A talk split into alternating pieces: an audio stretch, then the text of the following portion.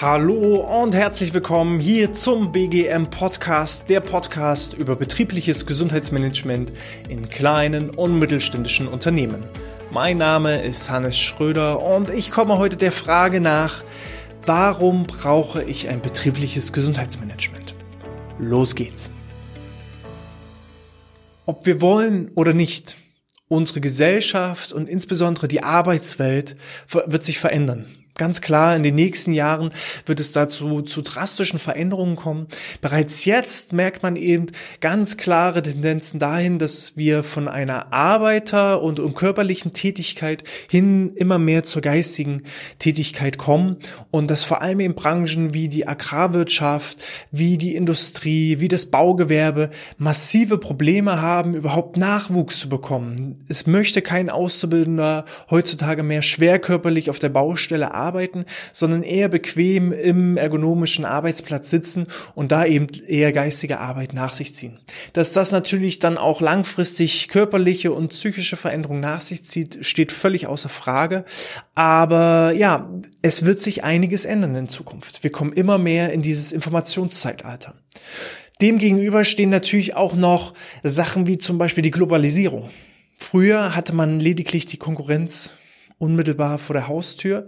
Jetzt steht man im Wettkampf gegen nationale, internationale Player und äh, vor allem, wenn man Richtung China und Asien schaut, da herrschen nun mal ganz andere Arbeitsbedingungen als hier vor Ort. Wir müssen uns in Deutschland als Unternehmer und Unternehmen bei den Mitarbeitern bewerben, um überhaupt noch geeignete Fach- und Führungskräfte gewinnen zu können. Im asiatischen Raum ist die Bevölkerungsdichte natürlich so hoch, dass äh, die Ressource Mitarbeiter an sich eher eine untergeordnete Rolle spielt.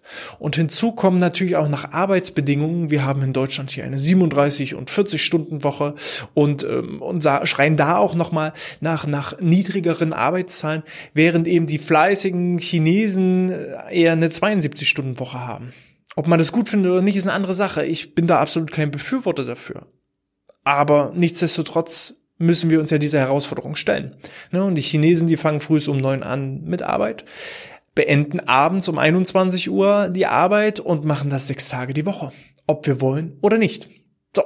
Und von daher müssen wir uns Maßnahmen einfallen lassen, die äh, unsere Ressourcen, unsere Mitarbeiter gesund halten, weil das ist zum Beispiel etwas, womit China starke Probleme hat, hohe psychische Belastung, eine hohe Suizidrate. Und äh, wir können dann eben davon profitieren, dass wir Fachwissen aufbauen, dieses Fachwissen in den Unternehmen halten, aber eben auch nur, wenn wir dafür sorgen, dass dieses Fachwissen drinne bleibt. So, und äh, vor allem im Hinblick auf den demografischen Wandel stehen wir eben wirklich vor exorbitant hohen Herausforderungen bis zum Jahre, das sind Hochrechnungen, bis zum Jahre 2040 soll sich die Anzahl an, der, an den über 60-Jährigen verdoppeln. So, bedeutet, wir haben immer weniger Erwerbstätige, immer mehr Leute in der Rente, die aber auch irgendwo Rente haben wollen, weil von der Hand im Mund können sie nun mal nicht leben. Und ähm, ja, gleichzeitig finden wir für, für manche Berufsbranchen gar keine äh, Arbeitnehmer mehr. Und das führt eben dazu, dass auch die Technolo Technologie und ähm, Industrie immer weiter voranschreitet in Form von, dass es eben beispielsweise keine Post- und Paketboten mehr gibt, sondern eben teilweise schon von Amazon die Drohnen oder die Roboter über die Straße geschickt werden, um dann eben solche Tätigkeiten zu verrichten. Und diese Veränderung der Arbeitswelt führt einfach zu bestimmten Dingen, sei es eben ähm, ja Arbeitsorganisationen, die ich umstricken muss, wenn ich eben international mitmischen möchte, dann kann ich nicht nur meine Aufträge vor der Haustür suchen, sondern muss natürlich auch Möglichkeiten finden, um mit Zeitverschiebungen zum Beispiel Richtung Amerika oder Asien klarzukommen. Auf einmal muss ich Schichtmodelle entwickeln, wo es sonst ganz klassisch gereicht hat, von 8 bis 16 Uhr zu arbeiten, weil ich dann alle Ansprechpartner erreicht habe. Heutzutage muss ich allein schon nicht, weil ich so viel zu tun habe, die Arbeitsorganisation mit Schichtplänen umändern, sondern auch um meine ja potenzielle Kundschaft und Lieferanten überhaupt zu erreichen. Ja, und äh, der nächste Punkt sind natürlich die körperlichen Belastungen. Der Postbote ist tagtäglich unterwegs, kräftigt seine Beine, kräftigt seinen Rücken, wenn er die Pakete trägt. Aber wenn der auf einmal umgeschult wird und er ja geistig arbeiten muss, dann muss sich sein Körper auch daran gewöhnen. Und auf einmal hat er nicht mehr die körperliche Belastung, die er braucht. Und äh, ja, das führt natürlich auch zu psychischen Belastungen und somit muss ich als Unternehmen einfach mir Maßnahmen einfallen lassen, um körperlich meine Mitarbeiter aktiv zu halten, psychisch die Mitarbeiter äh, fit zu halten und natürlich auch, dann kommen so Dinge dazu wie die Umgebungsbedingungen, die ich beeinflussen muss. Ähm, wer eben nicht regelmäßig irgendwo das Tageslicht erblickt, kann auch an psychischen Erkrankungen leiden. So. Von daher mein Appell an euch, kümmert euch um eure Mitarbeiterinnen und Mitarbeitern, um möglichst wenig Kosten in Form von Krankenständen, hohen Fehlzeiten zu erwirtschaften. Denn was das kostet, das möchten wir heute in dieser Episode einmal durchrechnen. Und wir nehmen jetzt einfach mal ein ganz klassisches, einfaches Rechenbeispiel. Wenn ich jetzt einen Mitarbeiter habe, der verdient, nehmen wir 15 Euro, nicht zu hoch, aber auch nicht Mindestlohn, sondern 15 Euro die Stunde. Und wenn der ausfällt, dann entstehen 15 Euro mal 8 Stunden. Ein, eine, ein Gesamtbereich von 120 Euro am Tag, die mich der Mitarbeiter kostet, wenn er krankheitsbedingt ausfällt. Aber häufig bleibt es nicht bei diesen 120 Euro alleine, sondern es kommen auch noch Zusatzkosten hinzu. Wenn ich diesen Mitarbeiter ersetzen muss, ich nehme jetzt mal das Beispiel der Pflege. Ja, wenn ein Pfleger ausfällt, dann äh, kann nicht einfach der Bewohner im Pflegeheim dann so lange im Bett liegen bleiben, bis der Mitarbeiter wieder gesund ist, sondern ich muss einen anderen Mitarbeiter dafür einsetzen und somit entstehen natürlich auch Überstunden. Das heißt, es kommt nochmal die gleiche Summe dazu, so dass ich schon mal ganz schnell statt bei 120 Euro für einen Fehltag bei 240 Euro pro Fehltag ankomme. So. Eine Statistik aus dem letzten Jahr von der AOK hat ergeben, dass im Durchschnitt jeder Mitarbeiter 17 Tage im Jahr krank ist. So. Und wenn man jetzt mal diese 17 Tage, oh Gott, ich bin so schlecht im Kopf rechnen. Äh, wir haben hier 10 Tage sind 2400 Euro, sind 1400 Euro nochmal oben drauf. Also so, ich mach mal roundabout verzeiht es mir, sagen wir mal 3700 Euro pro Mitarbeiter pro Jahr.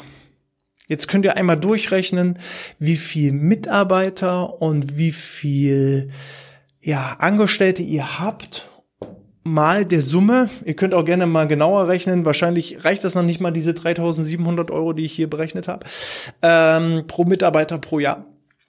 Und rechnet das mal mal die Anzahl an Mitarbeitern, die ihr habt. Ne? Bei 10 Mitarbeitern sind es dann schon mal 37.000. Ja, bei 100 Mitarbeitern sind es schon mal 370.000. Und so rechnet sich das hoch. Und betriebliches Gesundheitsmanagement im Vergleich dazu ist deutlich kostengünstiger. Und das unterschätzen viele. Natürlich verspreche ich euch jetzt nicht, liebe Firma, gib mir 3700 Euro pro Mitarbeiter pro Jahr und es wird nie wieder jemand krank sein. Das funktioniert nicht. Das ist aber auch nicht Sinn und Zweck, sondern das hier ist ein Durchschnitt. Ne? 17 Tage pro Jahr im Schnitt ist jeder krank. Wenn ich diese 17 bereits zu einer 16 mache, dann sind es nicht mehr 3700 Euro, sondern nur 3500 Euro. Ne? Und wenn ich vielleicht eine 15 daraus mache, dann sind es schon nur noch 3200 Euro. Das heißt, wenn ich nur einen Bruchteil von dieser Summe nehme und in die Gesundheit der Mitarbeiter investiere, dann rentiert sich das. Und das behaupte nicht ich, sondern dazu gibt es eindeutige Studien, die das belegen. Die sagen, das BGM hat einen Return on Invest, ne, ROI, die Controller unter euch kennen das wahrscheinlich, ein Return on Invest von 1 zu 2,7 bis 16. Das bedeutet, wenn ihr einen Euro gezielt, wir denken hier nicht an den Obstteller, sondern wir denken an betriebliches Gesundheitsmanagement. Wenn ihr gezielt einen Euro in die Gesundheit eurer Mitarbeiter investiert, bekommt ihr im schlechtesten Fall, laut Studien, 2,70 Euro raus. Und im allerbesten Fall gab es sogar schon Statistiken, die gesagt haben, der ROI liegt bei 16. Ihr investiert einen Euro und bekommt 16 Euro wieder. So, wir denken mal konservativ und sagen selbst 2,70 Euro. Sind wir mal ganz ehrlich, wenn ich dir sage, du schenkst mir ein Euro und ich schenke dir 2,70 Euro, dann würdet ihr das machen, oder nicht? Von daher, Gesundheit, Gesundheitsförderung, Gesundheitsmanagement, Investition in die Gesundheit eurer Mitarbeiter rechnet sich auf jeden Fall. Und was hier noch nicht mit äh, berücksichtigt ist. Wir haben hier jetzt wirklich nur die reinen Zahlen in Form von, ich tue was für die Gesundheit der Mitarbeiter, dadurch reduzieren sich die Krankheitskosten und dadurch ergibt sich ein Return on Invest. Das ist bloß reine Mathematik. Das sind harte Kennzahlen, harte Fakten, die man eben äh, mit Zahlen unterlegen kann. Was darin noch nicht berücksichtigt ist, noch nicht mal ansatzweise, sind sogenannte weiche Faktoren. Zum Beispiel, wenn ihr euch um die Gesundheit eurer Mitarbeiter kümmert, dann spürt es eure Mit euer Mitarbeiter und ist viel, viel motivierter an der Arbeit, weil er sagt, Mensch, ich habe einen tollen Arbeitgeber. Wenn der das auch nach außen kommuniziert, zu seiner Familie sagt, ich habe einen tollen Arbeitgeber, zu seinen Freunden sagt, ich habe einen tollen Arbeitgeber, dann habe ich vielleicht auch keine Probleme mehr mit, dem, mit der Fachkräftegewinnung und Fachkräftesicherung. Wenn der Mitarbeiter zufrieden ist mit seinem Arbeitsplatz, dann kündigt er nicht. Ne? Also eine Fluktuation ist beim Return on Invest noch nicht mit eingerechnet. Ne? Genauso eine Fachkräftegewinnung ist nicht mit eingerechnet. So, die Motivation ist nicht mit eingerechnet. Habe ich einen unzufriedenen Mitarbeiter, weil er weiß, er ist nur eine Nummer, dann arbeitet er auch entsprechend produktiv oder unproduktiv. Wenn er stattdessen aber motiviert ist und sagt, das ist ein tolles Unternehmen, ein toller Unternehmer, für den ich äh, wirklich hier in die Presche springe, dann ist die Produktivität eine ganz, ganz andere. Auch Teambildung und äh, Teamerfolg ist mit betrieblichem Gesundheitsmanagement hier noch gar nicht mit eingerechnet. Ne? Das Unternehmensimage, was positiv beeinflusst wird, ist hier nicht mit reingerechnet, sondern nur die reinen Zahlen, was bringt mir betriebliches Gesundheitsmanagement. Gut, wer es jetzt noch nicht verstanden hat, warum er ein betriebliches Gesundheitsmanagement ähm, ja, integrieren sollte, dem kann ich jetzt auch nicht mehr helfen. Rein aus wirtschaftlicher und auch ja, aus dem Wohlbefinden heraus kann ich ähm, BGM absolut empfehlen. Und ja, was gibt es jetzt noch zu tun? Ihr kennt das ganze Spiel. Wenn euch diese Episode gefallen hat, dann gebt mir bitte eine positive Rezension auf iTunes. Äh, abonniert den Podcast selbstverständlich. Haut auf die Glocke auf äh, YouTube und äh, tragt euch ein Newsletter ein. Das wäre soweit. In diesem Sinne, bis zum nächsten Mal und sportfrei.